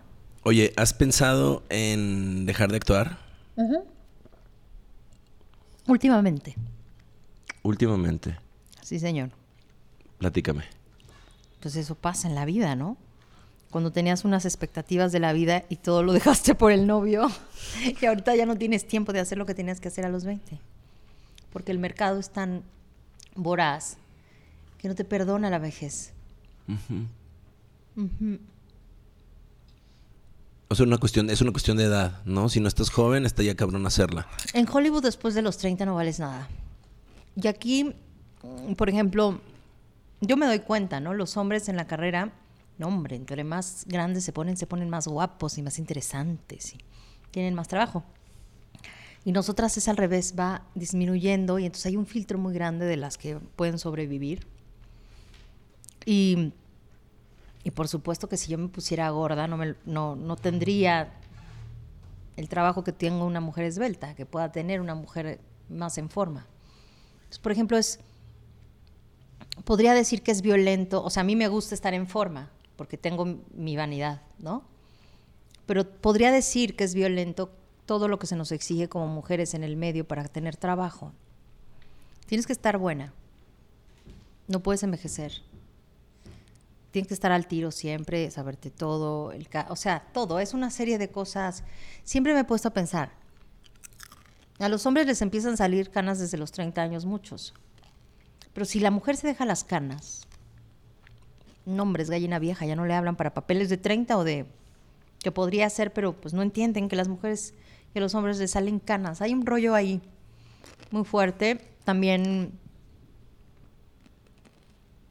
vas viendo y entendiendo los intereses de la industria, que no tienen nada que ver con el arte y con el trabajo, sino que también se mueve por conectes, dinero, conveniencias y muchas cosas que a veces cuando descubres pues no está muy bello conocer, ¿no? ¿Eso lo dices de Hollywood? ¿Lo dices de aquí? ¿Lo dices de dónde? De los dos. De los dos. Que era más o menos lo que, lo que, como a lo que me refería hace rato cuando te decía que de pronto, claro, casting, entiendo que quedaste, por ejemplo, tú en la, en la, en la Máscara del Zorro después de, dentro de, de, 1500 personas y demás, más sí hay, creo, esta vamos a decirlo, mafia o grupo de poder que controla una industria aquí, acá pasa lo mismo en la música, no, lo pasa que lo mismo en pasa la es que, por ejemplo, hay muchas cosas que tú puedes ver injusticias o creas que hay cosas que no se vale hacer en la industria, pero si tú hablas y tú lo dices, te empiezan a segregar y te marginan y te dejan de dar trabajo. Porque aunque los demás lo piensen. Y no, no lo dicen, porque dices la verdad. Y la verdad incomoda. Entonces, a veces sueño que me voy a vivir a Portugal, que escribo muchos guiones de cine o sea, que me disciplino y que escribo muchos guiones de cine y que a lo mejor vendría a dirigir alguna película y así, y que tal vez algún director de culto me llame y regrese a trabajar o no sé, pero no me puedo ir de esta ciudad. Es cañón. No te puedes ir de esta ciudad. A ver, le tengo miedo a los alacranes, a las arañas violinistas, al mosquito tsetse, al dengue, al no sé qué tanta madre que pasa que soy flor de asfalto. Pero me debería de ir. Yo creo que sí te deberías de ir. Debería de hacer un, test. ¿Por qué Portugal? Yo no conozco Portugal. Mm, yo tampoco. Pero últimamente traigo a Portugal en la cabeza. No sé por qué. Hmm. Tiene castillos y como lugares así como mágicos. Me gustan las cosas mágicas. Ok. Yo sí sé por ejemplo, Ramona tenía un dejo de magia y melancolía al amor y a lo que, ¿no? Eh, un largometraje que dirigí, que no voy a decir el nombre, no pude poner eso, pero sé perfectamente que en mis películas quisiera que siempre hubiera algo mágico que, que llenara el corazón y el alma. Eso sí lo sé. Un cierto aspecto ahí de realismo mágico, ¿no? Es que hablar del realismo mágico es una cosa muy, no sé, ni siquiera la entiendo. Pero hablo de, de hacer una película donde siempre haya algo que se ve muy sencillo, pero tiene que ver algo con la magia de la que todos creemos, de esas ganas de tener fe en algo. Me gustaría hacer películas así. No, no hablo de películas bonitas, películas con ese dejo de magia simple como cuando ayer fui al baño y vi que había una monedita de un peso tirada y la iba a dejar. Dije, Giovanna, no seas así, recoge tu suerte. Claro. A lo mejor esa monedita tiene algo para ti. No la dejes, no solamente la mires, recoge tu suerte. No hay nadie en el baño, no es de nadie. Quién sabe si regrese la persona, seguramente era mujer, porque el baño de mujeres, a recoger la monedita, pero te están diciendo, mira, hoy tienes algo de suerte, recógela. Esas cositas me gustan. La recogiste, obvio. Obviamente. Como la carta infinita de, de, Ramona. O sea, la carta infinita de te quiero, te extraño cuando no estabas aquí, te amo, hago todas estas cosas desde que tú te fuiste, no te puedo olvidar. O sea, esa infinitud, ¿no? De amor y de recuerdos así. Yo decía, tendría que ser, eh, como no puedo tener efectos especiales, pues que esté la carta infinita. Son como cositas mágicas, la verdad. Que hablamos de, Ramona y Ramona, y hablamos de irte a Portugal y, escribir y regresar a dirigir. Y Ramona es el, primer, para poner en contexto, el primer cortometraje que diriges, eh, ganador de muchísimos premios alrededor del mundo, del Tour de Cine Francés 2014, ganó el premio de mejor cortometraje en el Festival de Cine de Morelia Ganó en el Festival de Cine Marroquí e Iberoamericano, mejor corto de ficción en FEMCINE en Santiago de Chile.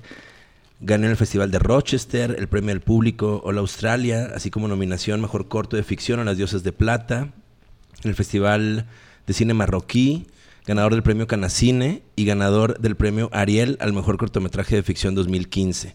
También fue nombrado uno de los 25 mejores cortometrajes alrededor del mundo en 2016, siendo premiado con el Premio Lenoix en O no sé si lo dije bien, medalla de oro por parte de la UNESCO y la Academia de Artes y Ciencias Cinematográficas de Francia, el César. Todo eso, Ramona, un corto hermoso, bello, fotografiado como wow, que es todo delicado, que es todo humano, justamente, eh, mágico. Y ese es el tipo de historias que quieres, que quieres hacer. Sí. ¿Estás escribiendo ahorita? Ahorita está, es muy gracioso porque estoy escribiendo una obra de teatro que, me está, que, no sé qué consecuencias familiares tendrá. Porque estoy escribiendo una obra de teatro sobre mi familia. Entonces, em, tal vez salga madreado mi papá, mi mamá, yo, pero no encontré un tema mejor que hablar de mi familia, pero con una vis un poco negra, como Ramona. ¿Cómo vas? Mm, la obra de teatro empieza diciendo, ¿qué es un tomate? Y de ahí empieza toda la historia. ¿Qué es un tomate? Una verdura roja y redonda. ¿Y luego qué más? Tienes que ver la obra. Muy bien, hay que ver la obra. Esos ejercicios catárticos, no, me acuerdo quién, o sea, hay que escribir de lo que uno conoce, ¿no? Escribir de, de ahí, entonces, la familia, De lo que te duele. Claro. De lo que te duele, o sea, cuando, cuando, cuando estoy deprimida digo, este es el momento perfectísimo en donde tengo que escribir porque estoy de la chingada, pero no me da, ¿no? Pero, ¿Siempre canalizas el dolor de esa manera? Sí, y escribo tan bonito cuando me duele todo, pero precioso. Uy, no mames, qué bárbaro, soy una poeta. Este, pero a muy pocas gentes le tocan mis, mis cachitos de, de que les escribo cosas. Antes escribía postales. Le, le, empecé a mandar postales a Fiesco y a Julián y a mucha gente y luego lo fui perdiendo, pero mandaba muchas cartas. Y me acuerdo que a partir de eso ahora Roberto se la pasa mandándome cartas a cada lugar del mundo al que va. Es que es un trámite, o sea, tienes que buscar la postal, escribir la carta y luego buscar el lugar de postal para mandar cartas alrededor del mundo. Pero qué hermoso. Sí. Qué romántico. Súper romántica. Soy hiper romántica. Oye, bueno, dirigiste este corto y no lo quieres, no podemos mencionar el nombre de la otra película que dirigiste. No. Dirigiste una película que fue un ejercicio ahí un poquito amargo. Dirigí una película, un largometraje. Es que mira, todo sirve. Exacto. Primero dirigí Ramona, luego me invitaron a dirigir en TV Azteca Lo que callamos las mujeres un año. Alicia Carvajal, una productora que le tengo, estoy muy agradecida con ella, me invitó a dirigir después de que vio Ramona y empecé con una serie sobre maltrato que se llamaba Las mujeres del alba, una cosa así. No, no las mujeres del alba, las mujeres de no sé, una comunidad en algún lugar que le pasara algo terrible. Y le fue muy bien a la trilogía y entonces tuvieron un rating brutal y entonces me, dejaron ahí dirigiendo un año. Lo que yo aprendí en la televisión fue eh, la velocidad, la practicidad, y tienes que entender que tú solo maquinas, maquilas imágenes porque el producto es de la televisora y ellos lo van a ensamblar como ellos quieren y lo van a editar y poner la música que ellos quieren. Ahí lo que importa es eh, la interacción con los actores y cómo diriges a los actores, que creo que me parece lo más importante y fue una experiencia muy, muy grata, pero sí me daba cuenta que podría darme un infarto. Me lo dijo Adriana Barraza. Me dijo, no, no dirijas tele, te va a dar un infarto. A mí me dieron dos. Me dieron dos. Y entonces este, dejé, dejé lo de la tele. Luego me invitan a París a, las, a, las, eh, a las noches de oro de París y me piden que, que haga, según mi visión, la noche. Cada uno tenía que hacer un cortometraje acerca de la noche. Y, y era muy braciado porque la noche para todos es muy linda. Y para mí la noche es horrible, güey, porque habla de una mujer. Está en, creo que está en YouTube el video, el corto. Me lo actuó Joaquín Cosío, o sea, yo lo actué con él y lo dirigí. Y, y es un cortometraje que habla de una chica que conoce a un güey por una aplicación y pues el güey le invita a su casa a tomar algo y ella accede y después, como no quiere coger con él, se la viola en la noche. O sea, la noche es un, para mí es en este momento, no sé cómo vaya a ser después, antes no lo era, eres un momento de fragilidad total donde no puedes ver todo y donde estás a merced de alguien que a lo mejor sí te ve, que se puede esconder y que tú no, no puedes, eh, no, no, no estás tan con todos los sentidos tan, tan bien puestos. O sea, siento mucha vulnerabilidad en la noche y no me gusta salir en la noche. Aunque tengan fiestas mis amigos en su casa. Me queda claro. ¿Cuánto, ¿Hace cuánto? ¿Por qué, no, ¿Por qué le tienes miedo a la noche? Porque es muy duro ser mujer en México, es un deporte extremo. No, prefiero guardarme. Es un momento en que, no sé, prefiero guardarme. O a veces voy a alguna fiesta, pero siempre le pido a alguien, por favor, acompáñame, ¿no? O sea, no me quiero ir sola. También le he ofrecido a muchas gentes. El, el otro día estaba en una producción donde las de los de maquillaje y peinados y tenían que todavía de donde llegamos a los Churubusco tomar hacia su casa y eso les llevaba una hora. Yo les decía, "Les- quédense en mi casa. O sea, vas a caminar sola en la noche para llegar a tu casa. Por desgracia no estamos viviendo un- un momento histórico eh, idóneo para la mujer, en muchos sentidos. Sí para unas cosas estamos evolucionando, pero es el momento en donde yo no sé, es el momento donde he escuchado que más matan a mujeres de la historia del planeta. Por lo menos en México sí. Y ser mujer a mí me genera como sí una vulnerabilidad y una tristeza de entender por qué nos matan así. Pero también me hace también otra switch que por ejemplo yo me metí al box y luego nada más estoy alucinando si debería de aprender a usar armas, que yo no debería de aprender a usar armas.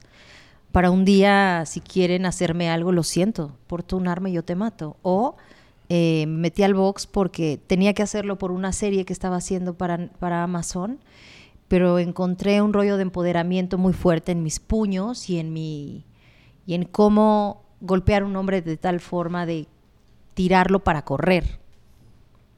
Yo no tendría que pensar en eso. En un mundo más amable, yo no tendría por qué pensar esas cosas. Entonces siempre soy una mujer que está muy alerta de todas las cosas. Yo no sé si soy una paranoica, pero eso que me pasa y entonces para mí la noche en, este corto que hice era una pesadilla. Yo alguna vez vi Nocturnal Animals de Tom Ford.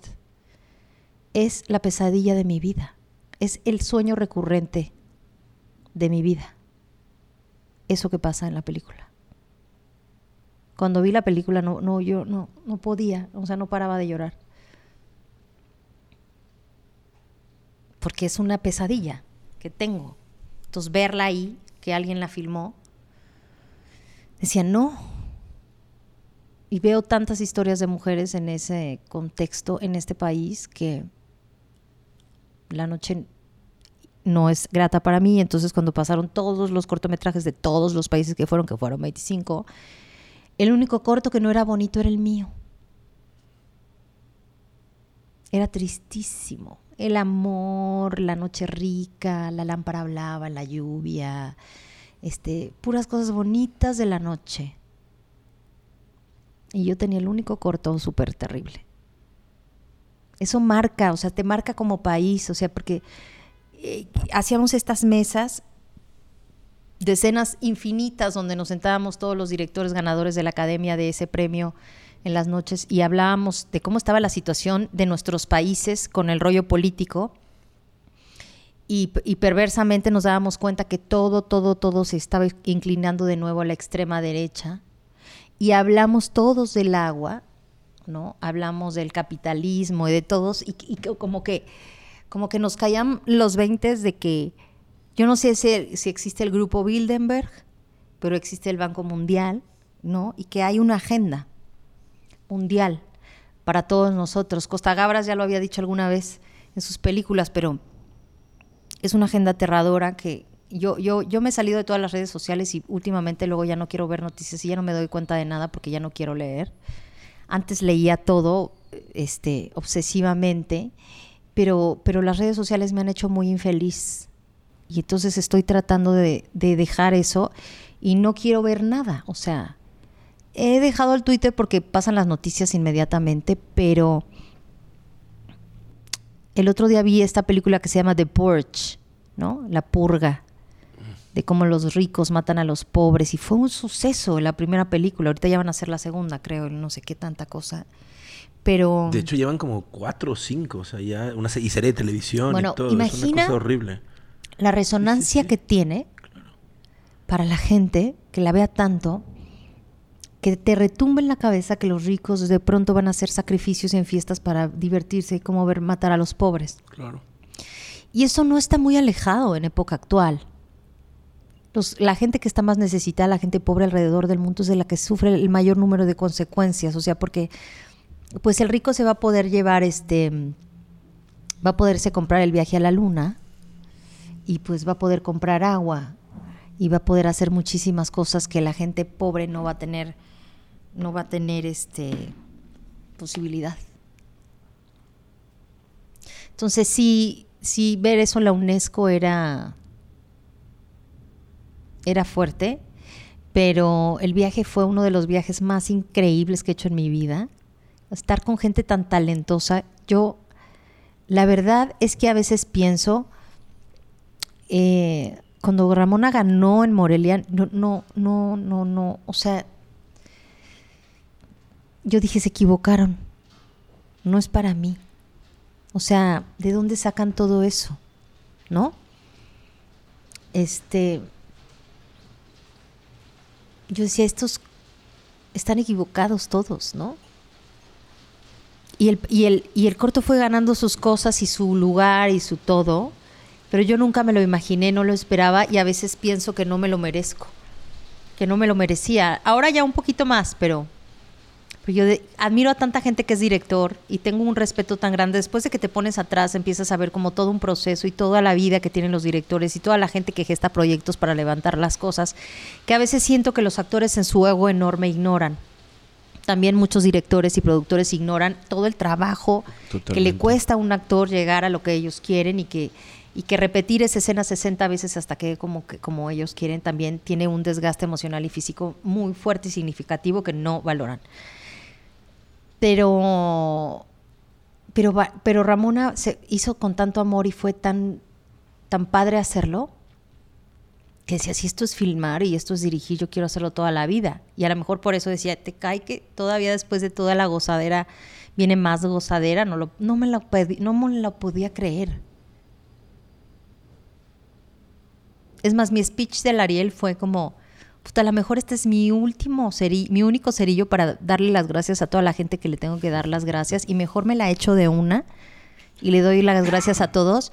Yo creo que parecía más speech de actriz que de directora de cine porque a todos, pues es que todo es un granito. O sea, es una cadenita que te lleva a ese lugar. O sea, sin esa persona que no, si esa persona no pasa por tu vida, tampoco llegas a ese lugar. Tú, por ejemplo. Así cruzaste en un momento de mi vida muy significativo, ¿no? ¿No es cierto? No, pero tú me has ayudado a muchas cosas, ¿no? Entonces todo eso va sumando para que tú llegues a donde tienes que ir. Ya no eres activista, ¿no? Hace rato estabas diciendo, los activistas los sacaban en este mundo. De hecho, tú y yo en algún momento hicimos ahí algunos movimientos para proteger la, la privatización del agua, que es un esfuerzo ahí de todos los años que vienen los malos, así los vamos a decir, los malos por el agua de México y de todos lados, ya tienen una parte, de hecho, poco a poco, silenciosamente han ido tomando los Bush. De hecho, esa junta Bilderberg que dices ahorita sí existe, o sea, sí existe una junta anual Bilderberg. Toda esta información está ahí en internet en la que está muy clara la lista de asistentes. Que a veces, a veces pienso si sí existirá el grupo Bilderberg. vaya, si hay una reunión anual del grupo Bilderberg, que ese está a los ojos de todos. que claro, que si eso está a ojos de todos, lo que no está a ojos de, todos todos, esa es la parte como, como importante, pero todo eso ocurre todo el tiempo. Entonces tú y yo nos conocimos y colaboramos en una serie de proyectos súper alrededor de, esto. De hecho, en, en, We Are Not Zombies hicimos esto de ¿y tú qué mexicano? Y nos salimos a la calle, fuimos a Tepito, fuimos a Polanco, fuimos a todos los barrios. Lo más bonito, vuelve a ser otro, ¿no? Hay que ser otro. Yo quiero hacer muchos de Para preguntarle a los mexicanos cómo se sentían y nos dimos cuenta que sin importar el barrio, el estrato, sin saber la educación y tal, todos hablaban lo mismo, ¿no? Todos decían lo mismo. Y es lo mismo que, que claro, que nos tiene aquí, que te mueve a ti para seguir creando, que me mueve a mí, que nos mueve a nosotros para hacer lo que estamos haciendo al final sí es cierto que hay una fuerza como tratando de bajar nuestra energía y aquí estamos nosotros como batallando con dinero, batallando con depresión, batallando con muchas cosas, cuando deberíamos de estar preocupándonos por otras cosas. Creo que es importante aceptar que eso está pasando para mínimo poder tomar otro tipo de acciones, ¿no? En lugar de decir, no, eso no pasa, el mundo es feliz, todo está bien. Bueno, pregúntale a Trump. Eh, a mí me dio como una época, yo estudié en una escuela que se llama el Colegio Ciudad de México y ahí me dieron clases de ecología, separar la basura y todo, desde mucho tiempo antes. Pero me acuerdo que tenía una obsesión extra con el agua, de no tires el agua, ver algo gotear me vuelve loca. Este, ¿Por qué te lavas las manos si tiras tanta agua? ¿Por qué te lavas los dientes y dejas el, el grifo? ¿Por qué te bañas si no le pones una cubeta? O sea, una serie de cosas. ¿Por qué te tallas si no le cierras a la regadera? Que que yo lo que lo único que he pensado en mi mente dice acabo de ver un documental donde sale Bill Gates diciendo que muchos niños mueren de diarrea por el agua sucia, ¿no? Y entonces yo decía, mira, puede faltar la electricidad, el petróleo, hasta la comida si quieres, ¿no? Pero no puede faltar agua y aire. O sea, si no, bye. Y perversamente, para mí, como todo, los ricos siempre quieren tener más y más y más y más, ¿no? No importa si es un derecho de todos, si el planeta nació sin dueños, sin lo que sea, quieren más. Entonces venía en el 2014 y desde antes una propuesta de privatización de aguas nacionales, donde lo que estoy dando me cuenta ahora es que ahora lo que hacen es privatizarla por Estado para que no sea el escándalo nacional que, que tú y yo en algún momento este, hicimos algo y se paró, ¿no? Creo que, que, hacer ese, ese video informativo de qué estaba pasando con la ley y la gente lo ignoraba y, sacarlo en ese momento fue tan oportuno que en ese momento se, se, levantó la, la, iniciativa en la Cámara que el señor Beltrones quería pasar y, eso sigue ahí, ¿no? Bueno, Mancera privatizó el agua en el 2017. todos los años lo intentan. Hay, hay, un, intento, hay un, nuevo intento, ¿no? Este, los tratados de libre comercio involucran el agua, así como involucran la cultura, pero no tiene nada que ver con ayudar a la gente, tiene que ver con ayudar a las empresas y a los poderes fácticos, ¿no? Entonces, me gustaría haber sido rica para poderme dedicarme a eso todos los días, pero no lo soy. Y ahora, eh, gracias a quién sabe qué, ser activista está de moda. Ya todo el mundo es activista y todo el mundo hace cosas y todo el mundo no sé qué. Pues medio sí, gracias a las redes sociales también. También gracias a las redes sociales. Las redes sociales. Activistas de sillón. Activistas de sillón. Este. Pero bueno, el chiste es que ya hay más guardianes, no importa si son de sillón o no, y la gente ha despertado. Y, y y sigo pendiente del agua, pero de verdad que el sistema te poncha. Y yo no sé si esa es una de las encomiendas del sistema poncharte. Totalmente, sí, totalmente. Entonces, me parece terrible decir que, que me poncho. Por eso tenemos que apoyarnos y juntarnos y unirnos y como tratar de darle la vuelta o lidiar con el ego para juntarnos porque la lucha, no la lucha, pero como el despertar es difícil y si lo haces solo, pues no, claro que se poncha, es demasiado. Entonces hay, hay demasiados puntos que nos han puesto todos al mismo tiempo. Es lo que me pasaba en el sexenio de lo que me pasaba en el sexenio de Peña Nieto, que nos lanzaban todas las leyes al mismo tiempo, entonces no sabías qué defender y entonces te metían el gol, pero como cinco al mismo tiempo, ¿no? Que era el, como el sexenio del terror, o sea, que ya no podía pasar nada peor Ahora lo que siento es que están pasando cosas muy importantes sobre corrupción, pero sigue habiendo corrupción velada, ¿no? O, bajo la mano de cinismo de decir ya las cosas como son, tal vez. pero el plan ecológico que tiene el gobierno actual, ya ni hablemos de la cultura porque no, no les importa y quisieran no darle un centavo, este, el plan eh, ecológico del país es un plan que no me gusta nada porque ellos habían, habían dicho que iban a detener el fracking, no es verdad. Habían dicho que no se iba a privatizar, privatizar el agua y no es verdad. Sigue habiendo todo ese proceso de privatización. Habían dicho que cuidar las reservas naturales y el tren Maya es un proyecto que totalmente, o sea, está bien, haz tu tren Maya, pero alrededor de ese tren tú tienes que poner servicios. Claro. Y eso significa expropiar tierras, poner tiendas, hacer servicios de baños, poner casas, hacer comunidad. Y todo eso involucra a la selva, un recurso natural que está a punto de extinguirse después de lo que le ha pasado al Amazonas en Brasil por culpa de Bolsonaro. ¿No? Porque eso, eso es a fuerza. O sea, quieren seguir sembrando aceite de palma. Que vayan, perdón, pero que vayan a chingar a su madre. Entonces, eh,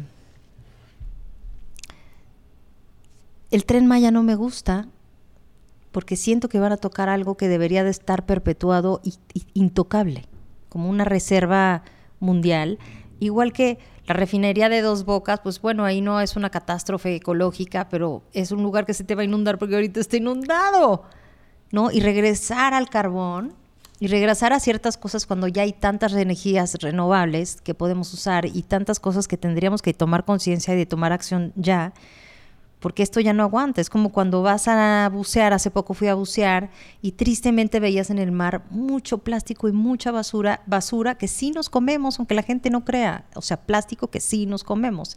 Entonces, yo creo que estoy en el momento apocalíptico de mi vida y entonces yo no sé qué, no sé si son los 40 que te empiezas a replantear cosas o, o, o pierdes las ilusiones o no sé qué pase, pero siento que estoy como en una cosa ahí como extraña, donde digo, ya debería de renunciar de ser actriz, ¿a quién le importa? ¿A quién le importa que haga uno cine? Así como, como la, el fin del mundo que se está escuchando allá afuera. Justo en tiempo así, entró, en tiempo, así es que se está incendiando todo y tiene que venir a apagar el incendio. El diseño de sonido estuvo perfecto. el este diseño de sonido aquí ha estado muy cabrón. ¿Crees que nos quedemos sin agua y sin luz y sin todo? Creo que eventualmente sí, el agua va a haber una, una eh, ausencia de recursos, ¿no? Cada vez más ya la hay, o sea, nosotros creo que ya empezamos a sentir el tema del agua en la Ciudad de México muy cabrón, este, y sí. Y pues entonces... El escaseo va a seguir continuando, definitivamente. Bueno, lo de Mexicali. Claro. O un pueblo, ya no me acuerdo qué pueblo de Oaxaca, todo el pueblo sin agua porque había una cervecera. Ahora, lo que hablamos justo es, es una revolución, como decías ahorita, emocional intelectual, ¿no? Desde, desde, desde la información o la reeducación o la reculturización. Usando redes sociales. Es que las odio. Las odias, ¿no? Es lo que te iba a decir. Tienes una relación de odio-amor con las redes sociales. Pues yo creo que todo el mundo, ¿no? Sí, sí, sí, Pero el otro día estaba leyendo un artículo diciendo que desde que salieron las redes sociales la gente es más infeliz y más de, deprimidos. Es que está esta cosa de que entras y ves puro éxito, ¿no? Puro éxito. Ay, todos son ricos y exitosos y millonarios, güey. Qué asco, güey. Sean infelices y pongan infelicidad, no mamen. o sea, por favor, qué hueva ya, algo. Yo luego sí pongo, este, estoy triste hoy, ¿se vale? Y entonces el otro día me encontré a Roberto Sosa en una asamblea de la ANDA y me dice, ¿que estabas, estabas deprimida? Le digo, todavía estoy. Todavía tengo. ¿Cuál es el pedo? Pues imagínate que me la pasara todo el tiempo feliz. Qué esquizofrenia. ¿Qué te inspira ahorita? ¿Qué me inspira ahorita? ¿Qué te inspira a salirte de la cama? Además de Puka, obviamente. Mi perro. ¿Cómo no traje a mi perro? Dios mío. ¿Qué me hace salir de la cama? Mis padres. Mi perro. Eh, eh, soy fanática de las mañanas, me encanta el amanecer. Hay gente que es nocturna, pero si a mí algo es así como me hace sentir bien es ver salir el sol y desayunar. Desayunar dulce y salado. Qué rico. Este, el amor, yo creo. Pensar que un día encontraré el amor. Solo por eso me paro. ¿Estás buscando el amor ahorita? No todo el mundo busca el amor todo el tiempo en muchas cosas, no solamente en una persona. Pues el amor por las cosas. ¿Qué tipo de amor? Eh, por ejemplo, ahorita estoy buscando un piso para un baño. Entonces quiero que sea el piso más bonito. Que yo diga, ay, qué piso más hermoso, este me encanta. Sí, es el que voy a ver todos los días, que vaya a hacer pipí, popó, me bañe, eh, me eche un rapidín, o sea, todo. Entonces tiene que ser un piso bonito, tiene que ver con el amor a- al bañito que me voy a construir. Muchas cosas, o sea, también encontrar el amor, que alguien te dé besos y que le dé ilusión darte besos, o por ejemplo, Puka me genera mucho amor. El perro, los perros, los animales me parecen una cosa brutal. O sea, cómo te miran así y no te piden nada y solo te dan amor y te mueven la cola. Y... Ver a Puka eh, dar reguiletes me genera una cantidad de amor brutal, extasiante. ¿No? Así como ver a mis amigas me genera muchas cosas como que me digan que me quieren o que me regalen un cachito de pan o no sé, como cosas muy simples. Un buen pancito. Un buen pancito. este, por ejemplo, hoy estaba, estaba escuchando una canción de Chabela Vargas. Qué manera de llorar cuando uno se va haciendo grande, ¿eh? Como que ¿Verdad? empiezas a llorar cada vez más por todo. ¿Quién sabe por qué? Estoy de acuerdo con eso.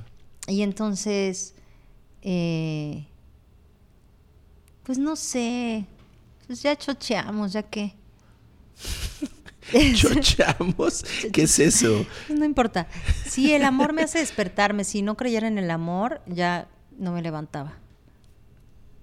El amor a vivir. El amor al cine. El amor a lo que me gusta, sí. El amor. Con eso nos vamos a despedir con amor. Con amor. Ay, qué Sí. lindo. Sí, porque eso se estaba poniendo muy denso, muchachos. Muy. Con amor. Muchas gracias. Muchas gracias por la plática, por el trabajo. Oye, bueno, antes de despedirnos, dime por qué, por qué, al final, por qué sigues actuando. Creo que me sale bien. ¿Cuál es tu película favorita tuya? ¿La mía? Uy, tengo muchas. Esa pregunta. ¿Ah, sí? Tengo muchas, pero. ¿De algún personaje que me hubiera gustado hacer?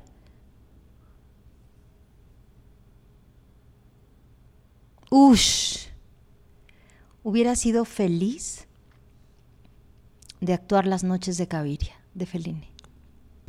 De hacer el personaje de, nada. de Julieta Massina, que busca el amor y le roban la bolsa. Oh, casi nos despedíamos con amor en nota alta. Y llegaron las noches de Caviria de Fellini, güey. Ter- terribles. Pero bueno. Fellini, está bien. Güey, pero. Con eso ve, nos podemos despedir cuando como se con da Fellini. cuenta que realmente quiere su bolsa con dinero. No. ¿Y el amor dónde está? Pero Julieta Massina sí tenía el amor. Fellini la adoraba. Ve qué peliculón. Yo quiero que me hagan una película así. Que alguien me ame tanto que me escriba un papel así y me haga una película así. Ay, eso sería genial. Qué bárbaro. Eso sí es un orgasmo. Me encanta. Con ese deseo nos podemos Así despedir. que alguien te ame y te diga, mi amor, te escribí esta película, mi cielo, y te la voy a dirigir y te la voy a producir. Y que te ganes un Oscar además, un César por eso. Un César, sí, sí, un César. No, no, no. No es el César, ese es el francés. Un Donatello De la Academia italiana. Italiana. Por el Donatello, por venir, para Sí. Giovanna Zacarías. Quiero mi Donatello, ojalá que alguien me lo cumpla. Muchas gracias. No a ti. Ay, sí, ese papelazo. La risa que me da. Giovanna! ¿Qué?